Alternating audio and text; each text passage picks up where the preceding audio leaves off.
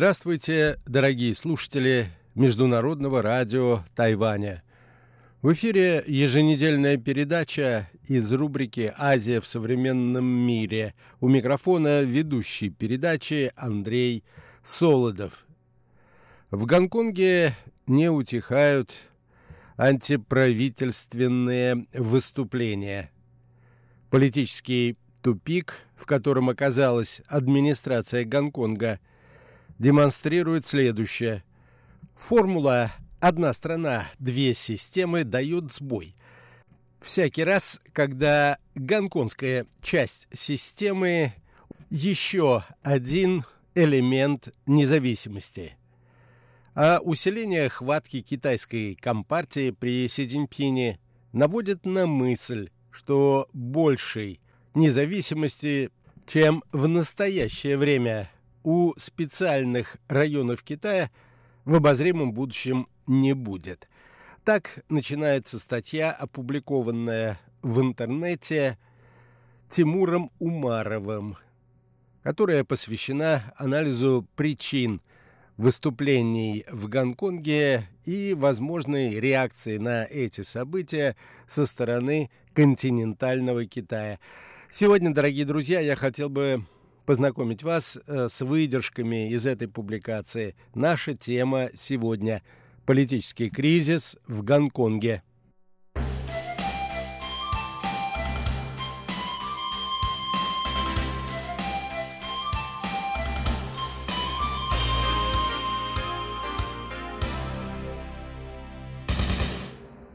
Уже несколько месяцев, пишет автор, Гонконг переживает самый серьезный кризис с тех пор, как Великобритания вернула его Китаю в 1997 году. Почти ежедневно десятки тысяч, а временами и пара миллионов протестующих выходят на улицы, выдвигая властям все новые требования. Пекин нервничает, и намекает, что ради спокойствия готов на все. Схема, когда власть в Гонконге представляет лишь ту часть общества, которая заинтересована в сотрудничестве и благосклонности континентального Китая, дала серьезнейший сбой. Сейчас об этом уже почти не вспоминают. Но изначально Пекин не имел прямого отношения к причинам нынешних протестов. Их спровоцировали неудачные шаги гонконгских властей. Все началось еще в феврале 2019 года, когда молодая пара из Гонконга отправилась на выходные на Тайвань. Обратно молодой человек вернулся один – Свою беременную подругу он убил во время ссоры, в чем признался месяц спустя. В Гонконге его задержали и обвинили в краже имущества. У него нашли сотовый телефон и кредитную карту убитой. Но завести уголовное дело за убийство оказалось невозможно. Преступление было совершено вне гонконгской юрисдикции. Логично было бы выдать этого молодого человека Тайваню. Однако, согласно постановлению о преступниках, скрывающихся от правосудия, у властей Гонконга существует соглашение об экстрадиции только с двадцатью странами, и среди них нет ни континентального Китая, ни тем более Тайваня.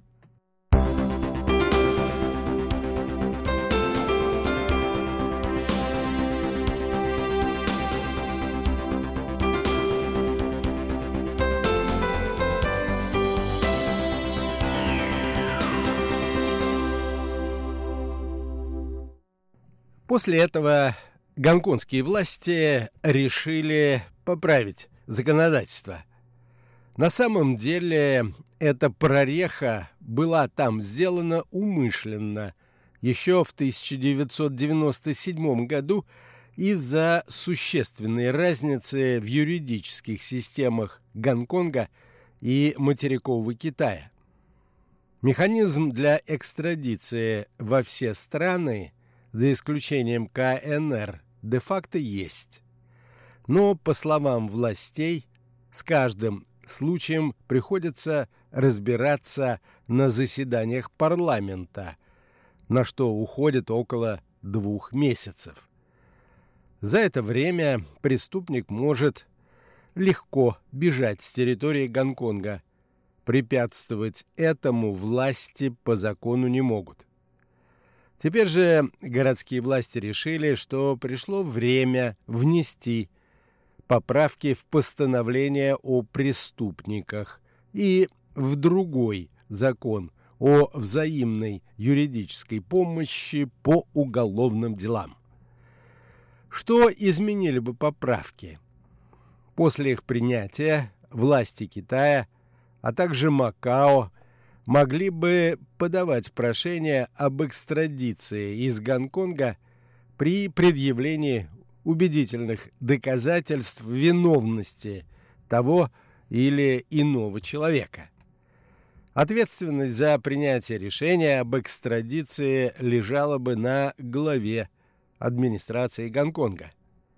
При такой ситуации Пекин получил бы намного больший контроль над судебной системой специального административного района. Вероятность, что прошение об экстрадиции не было бы удовлетворено, минимальная. Глава администрации в Гонконге – избирается не на всеобщих выборах, а тысячу двумястами выборщиками, которые представляют различные социальные и корпоративные группы, в основном напрямую заинтересованные в хороших отношениях с континентальным Китаем. Уже через два дня после публикации закона проекта 31 марта на митинг вышло около 12 тысяч человек. Дальше протест нарастал, и пик демонстраций пришелся на июнь. С тех пор протестующие выходят на улицы практически каждый день. По количеству участников нынешние акции стали крупнейшими в истории Гонконга. 2 миллиона человек, Треть населения Гонконга приняли участие в шествиях, которые прошли 16 июня нынешнего года. Парадоксальная система устройства власти в Гонконге, продолжает автор статьи, сделала протест единственной формой общения населения с властью.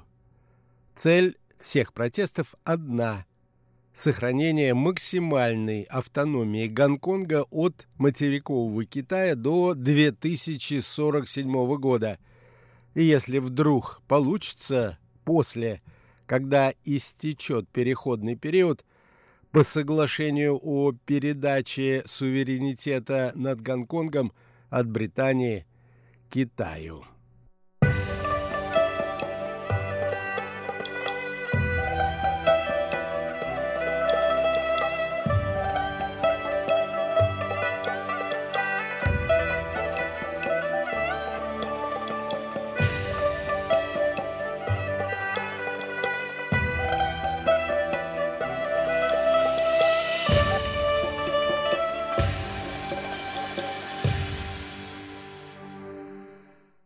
Целом Пекин старается не упускать возможности усилить свой контроль над Гонконгом.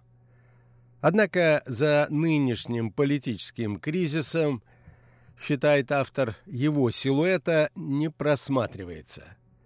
Да и вряд ли китайские власти стали бы рисковать и идти на обострение в такой непростой для них год. По таинственным нумерологическим причинам 2019 год собрал юбилей всех важных событий в китайской новейшей истории. Сто лет студенческому движению 4 мая под националистическими лозунгами, 70 лет основания КНР, 60 лет с тех пор, как Далай-Лама покинул Тибет, 30 лет, прошедших после восстания на площади Тяньаньмэнь, и 20 лет с начала кампании против религиозного движения Фалунгун. Этот список можно было бы продолжить. Председатель КНР Си Цзиньпин еще с прошлого года безустанно наказывает своим однопартийцам ни в коем случае не допускать социальных рисков. Спокойствие в обществе в настоящее время превыше всего. Глава администрации Гонконга Кэрри Лам не могла не понимать, что открыто предложив народу проглотить закон, который, по сути дела, лишал Гонконг еще одной порции автономии, будет как минимум рискованно. Чтобы не вызвать бурю негодования, законопроект даже не вынесли на публичные слушания. Учли, когда гонконгцы легко мобилизуются для уличных протестов. И все же госпожа Лам из всех возможных вариантов остановилась именно на самом кардинальном и взрывоопасном. Хотя альтернативы были. Правительство Гонконга и Тайваня могли заключить разовое соглашение по конкретному случаю – Руководство специального административного района могло разрешить экстрадицию только подозреваемых в особо тяжких преступлениях, что тоже решало бы проблемы с убийством, произошедшим на Тайване. Гонконгская коллегия адвокатов и вовсе предложила целый список возможных решений. Однако команда Кэрри Лам погналась сразу за тремя зайцами, отмечает автор публикации. Им хотелось не только разобраться с тайваньским убийством, но и одновременно угодить Пекину и мировому сообществу. Гонконг давно ругают за никуда не годные законы, которые превратили город в офшорный рай, покрытый коррупционными преступными схемами. Гонконг называют важным каналом, через который международные наркокартели, контрабандисты и онлайн-рэкетиры отмывают свои доходы. За шесть лет с 2011 по 2017 год – Количество подозрительных трансакций через Гонконг выросло в четыре раза. Пекину, конечно, не может не нравится идея иметь больше контроля над островом. Однако определенно не ценой социальных рисков. Тем более, что для материка не было особой необходимости в принятии такого рода мер. Когда Компартии кто-то нужен, для нее не существует никаких легитимных преград, что мы видели на примерах внесудебных похищений некоторых деятелей из сферы издательского бизнеса, предпринимателей, а также политических активистов.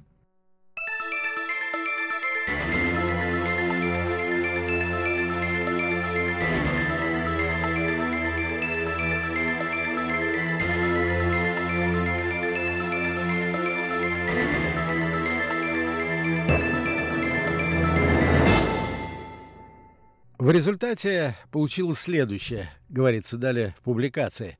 Кэрри Лам не поймала ни одного зайца, да еще и запуталась в сетях. Вместе с вопросом об экстрадиции Гонконг невольно поднял и чувствительный вопрос статуса Тайваня.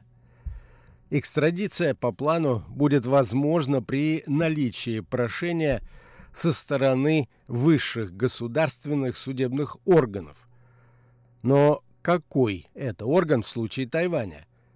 С точки зрения Пекина, это должна быть Верховная Народная прокуратура КНР.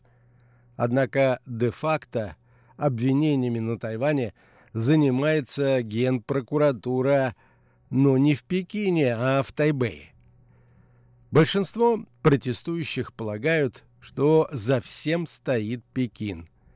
Однако и сама госпожа Лам, и представители материкового Китая и мировые СМИ подтверждают, что инициатива исходила именно от главы гонконгской администрации.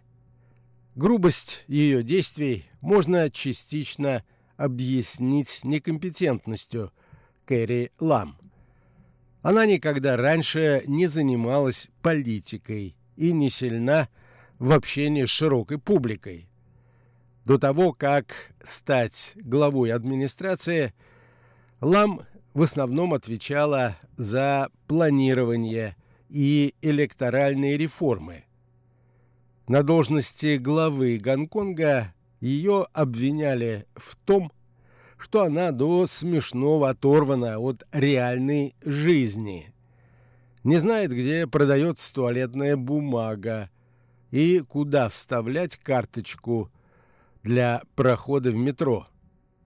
Тем не менее, сыграли свою роль и те условия, в которые загнаны власти Гонконга. Администрация Кэрри Лам, по сути, зажата между жестким поведением Пекина, от которого зависит экономическое благосостояние гонконгских элит и всего города, и упорным населением, которое требует свобод, соблюдения своих прав и всего того, что в глазах Пекина выглядит как источник социальной нестабильности. Кэрри Лам понимает, что загнала себя в ловушку и была бы рада побыстрее выпутаться. Она несколько раз обращалась к Пекину с просьбой дать ей отставку. Однако потихоньку уйти не получится. Для властей с материка принципиально важно, чтобы администрация не шла на поводу протестующих. Допустимые уступки уже были сделаны. И теперь одному из самых некомпетентных руководителей Гонконга придется все-таки разруливать самый серьезный политический кризис в истории этой части Китая с момента ее присоединения к КНР.